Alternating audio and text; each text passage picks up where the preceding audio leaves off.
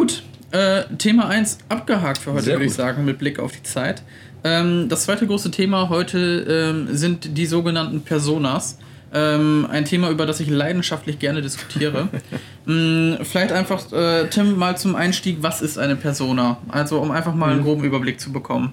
Also an sich kreieren wir ja Personas für Unternehmen, um einmal den sogenannten perfekten Kunden, ich mache jetzt gerade hier so Anführungszeichen, den perfekten Kunden einmal herauszustellen, um diesen nachher, ähm, oder diesem geben wir dann zum Beispiel einen Namen, geben wir verschiedene Eigenschaften, verschiedene Bedürfnisse, was ähm, macht diese Person aus, ähm, wie aktiv ist sie zum Beispiel auch auf verschiedenen Medien und so weiter? Ja. und ähm, geben ihr dann halt eben diese Eigenschaften und schauen anhand dieser Persona nachher, also anhand dieser Zielgruppe, die wir da definiert haben, wie wir sie zum Beispiel am besten erreichen können und wie wir zum Beispiel auch Marketingmaßnahmen gezielt eben auf diese Persona dann ähm, ja, richten können. Genau, richtig. Also es geht halt letztendlich darum, die Zielgruppe quasi konkret zu machen. Genau. Ja, also wir, gerade im Marketing ist es halt so, ähm, man kennt das vielleicht aus Filmen, wo immer gesagt wird, unsere Zielgruppe, das sind die 50- bis 60-Jährigen. Eigentlich alle. Äh, genau, die äh, Bestverdiener, ähm, die äh, irgendwie den Familienstatus haben. Aber das Problem ist, das ist halt sehr abstrakt beschrieben. Also Ja. du kannst dir darunter halt kaum etwas vorstellen. Und äh, bei einer Persona ist, wie du das gerade richtig sagtest, du packst dir quasi aus dieser Zielgruppe den besten Kandidaten raus, stellst dir vor, dass er mit dir am Tisch sitzt und dann beschreibst du ihn letztendlich. Genau. Ja, von A bis Z. Ähm, wichtig dabei ist halt immer, ähm, es geht auch darum, zum Beispiel die sogenannten Pain Points rauszustellen, also Schmerzpunkte zu finden ähm, und halt auch eben, was für diese Persona halt interessant ist auf der, in Bezug auf das eigene Unternehmen oder auch auf die eigenen Produkte. Genau, Schnittstellen eben, wo man sie am besten einfach erreichen kann. Ja, genau. Und ähm, das hilft dir halt insofern super weiter, dass wenn du halt weißt, wie tickt diese Persona, wie sieht ihr Tagesablauf aus, welche Medien nutzt sie halt, das macht es halt erstmal sehr gut möglich, halt solche Werbebotschaften, beispielsweise für Facebook oder Instagram-Anzeigen oder auch LinkedIn-Anzeigen zu entwerfen. Weil ähm, du weißt A, natürlich, auf welchen Medien du die Zielgruppe erreichst. Du hast dich mit den Problemen beschäftigt, die diese Zielgruppe hat. Und ähm, im Optimalfall weißt du sogar, ähm, wie diese Persona halt spricht, also mit welchen Worten sie halt irgendwo den ganzen Tag über halt jongliert, sodass du halt auch in der Ansprache einfach sehr konkret werden kannst und die Zielgruppe halt letztendlich mit deinen Werbemaßnahmen halt zu Genau, du überzeugen. machst halt aus einer abstrakten Zielgruppe wirklich eine, ja, ein klar definiertes Bild, was du wirklich vor deinen Augen hast, eine, eine Persona, die du vor deinen Augen hast, die du dann eben mit deiner Werbebotschaft zum Beispiel ansprechen möchtest. Genau. Der optimale Test eigentlich immer, um zu schauen, ob die Persona, die du kreiert hast, ähm, gut funktioniert, ist halt, wenn du äh, quasi die Augen zumachst und dir äh, jemand die einzelnen Punkte, die du dir zu dieser Persona notiert hast, vorliest, dass du am Ende ein wirklich sehr konkretes Bild einfach vor Augen haben musst, so als wenn du mit dieser Person quasi gerade reden würdest. Ja, Das ist immer so, ja, mein persönliches Qualitätsmerkmal, sage ich mal so, Ja. woran ich erkenne, ob eine Persona gut funktioniert. Und ähm, dabei merkst du auch schon in der Arbeit einfach, oft kommen da nochmal Fragen auf. Ja, also wenn wir in Workshops zum Beispiel solche anfänglichen Personas halt machen, ähm, dann entwickelst du immer wieder auch im Laufe des Gesprächs weitere Fragen, weil dir halt verschiedene Sachen in den Kopf kommen, was diese Persona halt interessieren könnte. Ähm, Soweit, so gut. Ähm, es gibt allerdings auch verschiedene Probleme mit diesen Personas, ähm, um auch da vielleicht mal einfach anzusetzen, ähm, was diese Personas halt nicht können und ähm, auch was das Problem dahinter letztlich ist. Weil ähm, letztendlich ist es so, Personas zu beschreiben, ist gut, um einen ersten Blick auf die Zielgruppe zu bekommen. Ähm, es geht aber halt auch immer darum, wir sollen den optimalen Kunden beschreiben. Den perfekten Kunden. Ja. Bei B2B-Unternehmen ist es ja jetzt so, also ähm, oft ist es so, dass sie eher weniger Kunden haben und dafür große. Ähm, wenn du aber zum Beispiel den klassischen Einzelhandel hast, wo es halt mal nicht selten ist, dass du 10.000 oder 15.000 oder sogar noch mehr Kunden hast, da wird das halt schon schwieriger. Und ähm, das große Problem ist einfach, wenn du da eine Person rausziehst, die der optimale Kunde ist, musst du dich ja einfach mal fragen, wie oft kommt es vor, dass der optimale Kunde bei uns einkauft. Gibt es diesen optimalen Kunden überhaupt? Genau. Das ist ja die große Frage. Weil, was man dabei nicht vergessen darf, ist es ist halt ein riesen Gedankenkonstrukt, womit man da halt äh, letztendlich arbeitet. Und ähm, das ist auch immer mein großes Problem damit. Deswegen entwickeln wir gar nicht mehr auch in den Workshops so ähm, detaillierte, intensive Personas, sondern wir arbeiten eher so mit, ich nenne das immer an, anfängliche Persona, weil um den ersten Blick einfach zu bekommen, auch um das Unternehmen nochmal näher kennenzulernen, da ist das eine super gute Maßnahme, aber sie geht halt eben nicht so, sei, äh, so weit in die Tiefe, ähm, dass man herausstellen kann, was für diese Zielgruppe halt jetzt unglaublich wichtig ist. Ja, es ist nur ein, ein kleiner Teil der Zielgruppe, die man gerade aber für das gesamte Marketing-Konstrukt genau, Wir kratzen da halt eher so an der Oberfläche und gehen nicht, also wir gehen schon ein Stück weit in die Materie, aber so ja. tief, ähm, dass wir es so exakt definieren, dass wir nachher meinetwegen nur eine Person danach über haben, auf die diese Person halt eben trifft. Ähm, das machen wir halt eben nicht. Genau. Also man muss da letztendlich sagen, man kommt halt an diese zwei Probleme. Das eine ist halt, ähm, es ist ein reines Gedankenkonstrukt. Ja, also ähm, natürlich kann man die mit fundierten Daten erweitern. Ja, das machen wir auch. Also ja. ähm, klassisch, äh, klassisches Beispiel aus der Praxis. Ähm, wenn man zum Beispiel Frauen ansprechen möchte, die halt jetzt zum Beispiel ähm, gerade ihr erstes Kind bekommen haben, ja, oder unmittelbar davor steht, ähm, da ist es halt immer eine Frage, in welchem Alter die halt beispielsweise sind. Genau. Ja, und äh, in den letzten Jahren war es halt so, dass es immer ungefähr der Durchschnitt so bei 23 äh, bis 30 Jahre lag mit dem ersten Kind. Mittlerweile verlagert er sich aber ein bisschen mehr nach hinten. Mhm. Ja, das heißt, wenn du, wenn diese Zielgruppe für dich relevant ist, ja, und du eine Persona erstellst, die dann zum Beispiel Tina heißt und jetzt halt gerade ihr erstes Kind bekommen hat, dann würdest du das Alter dieser Zielgruppe zum Beispiel auf irgendwas zwischen 25 und 35 Jahren beispielsweise setzen. Genau. So, aber ähm, selbst da ist es halt so, äh, es kann trotzdem früher sein. Also es ist einfach nur ein Beispiel dafür, ein Auszug exemplarisch aus der ganzen Zielgruppe. Und ähm, das führt halt auch automatisch zu dem nächsten Problem.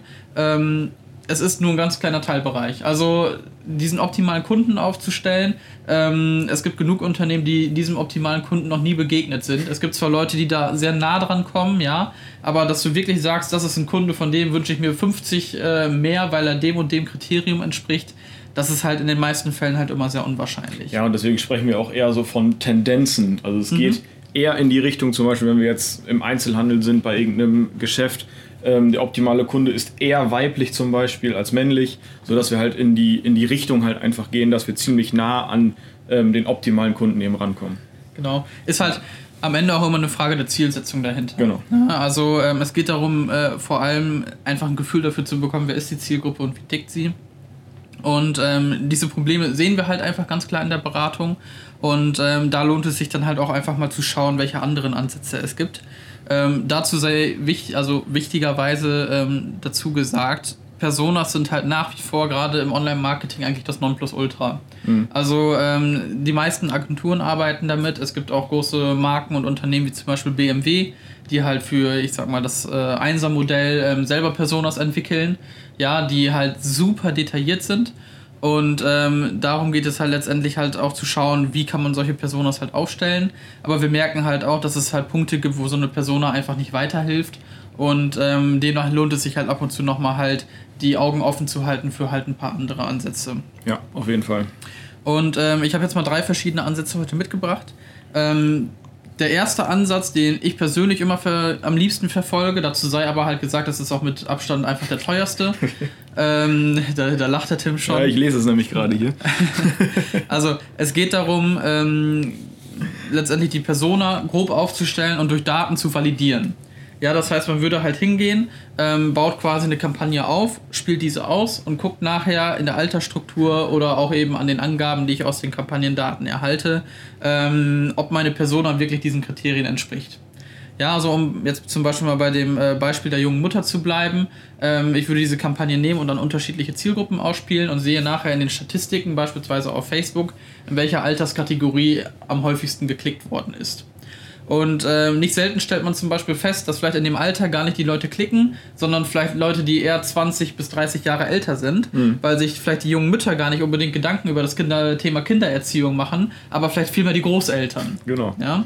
So, und ähm, da merkst du halt schon, das hilft natürlich dabei, ein bisschen mehr ein Verständnis für die Zielgruppe zu kriegen, äh, zeigt aber auch zum Beispiel mir in der Arbeit, dass diese Zielgruppe junge Mütter für manche Werbebotschaften gar nicht greifbar sind oder ich merke zum Beispiel auch, dass es sinnvoll wäre, an einer zweiten Persona zu arbeiten, die ich mitnehme in die Vermarktung. Ja, weil es da vielleicht sinnvoller wäre, hier auch nochmal anzusetzen und auch da wertvolle Tipps zu geben. Genau. Ist auf jeden Fall ein sehr, sehr gutes Tool. Man darf aber nicht vergessen, wie du gerade schon gesagt hast, es zieht natürlich einiges am Budget. Ja. Einfach, weil wir ähm, anstatt die Werbeanzeigen an nur diese eine Persona auszuspielen, an super viele Leute einfach ausspielen und dadurch halt einfach äh, mehr Menschen erreicht werden müssen, um einfach diese Daten auch einfach zu sammeln ja. und es deswegen halt einfach viel, viel, viel, viel teurer ist. Genau, also am Ende ist der teure Faktor einfach wirklich das Budget. Ja, Genau. also du brauchst Werbebudget, um das zu testen, um dann halt Ja. Auswertungen zu machen. Ähm, das geht halt auch gerne mal in vier- bis fünfstellige oder sogar noch höhere Bereiche rein. Ähm, aber am Ende ist halt der Punkt, du hast halt wirklich validierte Daten. Ne? Ja, auf jeden Fall. Und vor allem ist es dann gut, gerade wenn ich ein anfängliches äh, Produkt habe, wo ich noch, was jetzt kurz vor Markt, vor der Markteinführung zum Beispiel ist, ähm, kann ich halt validieren, ist überhaupt die Persona, die ich jetzt irgendwie schon mal anfänglich kreiert habe, überhaupt ähm, mein richtiger Ansprechpartner in dem Ja. Moment. Ne? Also ist das wirklich die richtige Persona, die ich kreiert habe, oder muss ich da vielleicht nochmal nachfallen? Das weiß ich ja gar nicht, wenn ich die Werbeanzeige wirklich nur an diese Persona ausspiele. Genau.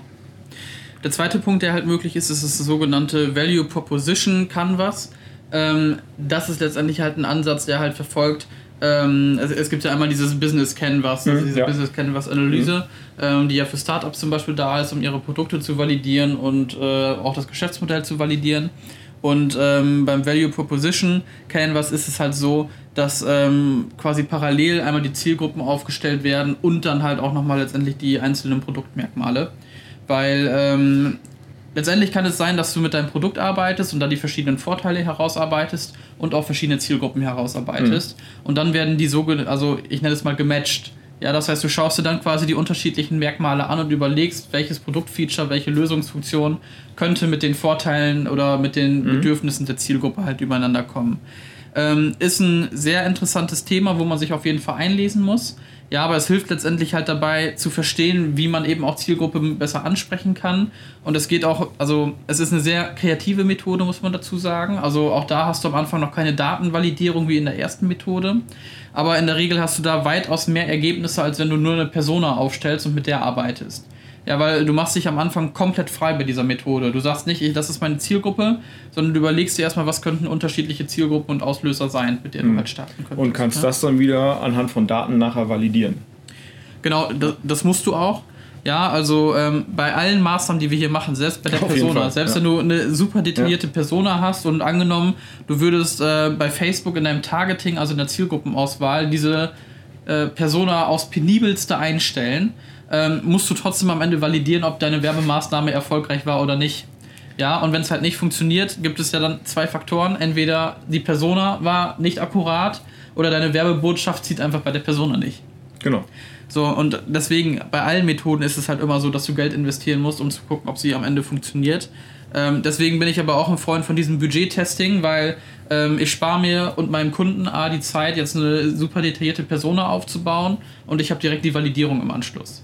Ja, das ist halt einfach ein Win-Win, den man hier halt mit kann.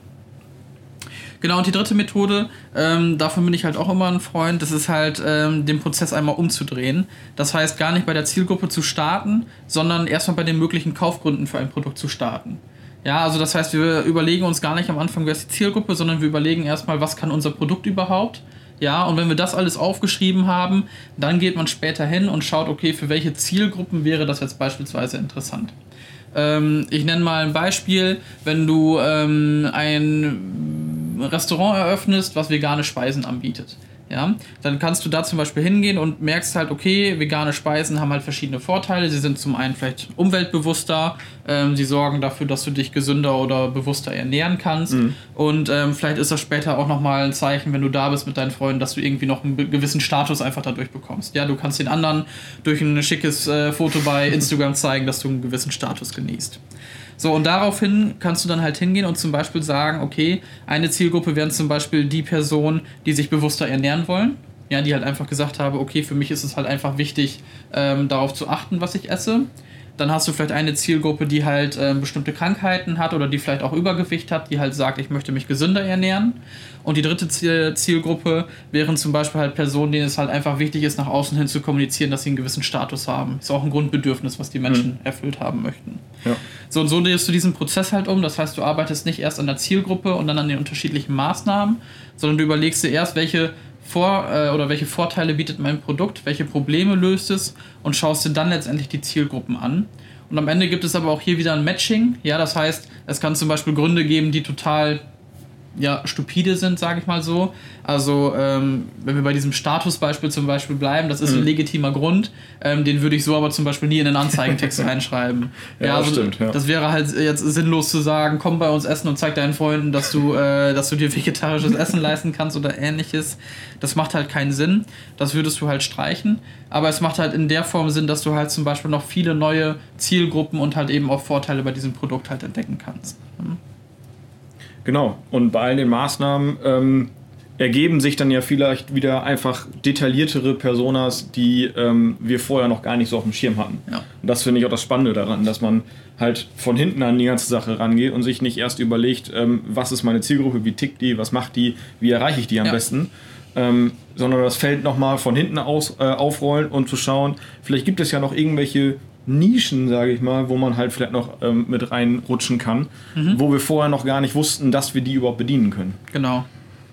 Ja, und dazu sei halt auch gesagt, eine Persona, ähm, die muss halt detailliert weiterentwickelt werden. Also, ja. dass du anfängst, dieses Gedankenkonstrukt muss mit Daten validiert werden und ähm, dann kannst du halt Step by Step immer detaillierter werden und das immer weiter beschreiben. Fassen wir das Thema zusammen. Ähm, letztendlich, was ist eine Persona? Man muss sich das vorstellen, man macht eine Zielgruppe, packt sich da den optimalen Kandidaten raus, packt den quasi neben sich auf den Stuhl und beschreibt ihn. Genau. Ja, also man hat am Ende wirklich ein konkretes Beispiel für seine Zielgruppe anhand einer konkreten Person gemacht. Ähm, wofür ist es halt gut? Vor allem, um halt rauszustellen, was will meine Zielgruppe, ja, um sich ein konkretes Bild davon machen zu können, ähm, wie diese Persona, diese Zielgruppe tickt, ähm, was ihr wichtig ist und auch welche Probleme wir lösen können.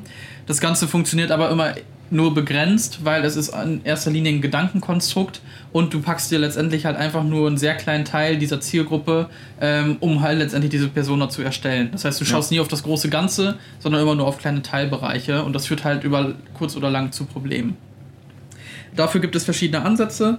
Ähm, mein persönlicher Favorit ist die Budget-Testing-Methode. Ja, das heißt, man steckt halt am Anfang schon Budget in Kampagnen rein, um einfach zu schauen anhand der Auswertung, ob diese Zielgruppe so greifbar ist, ob die Probleme, die ich herausgestellt habe, auch tatsächlich da sind.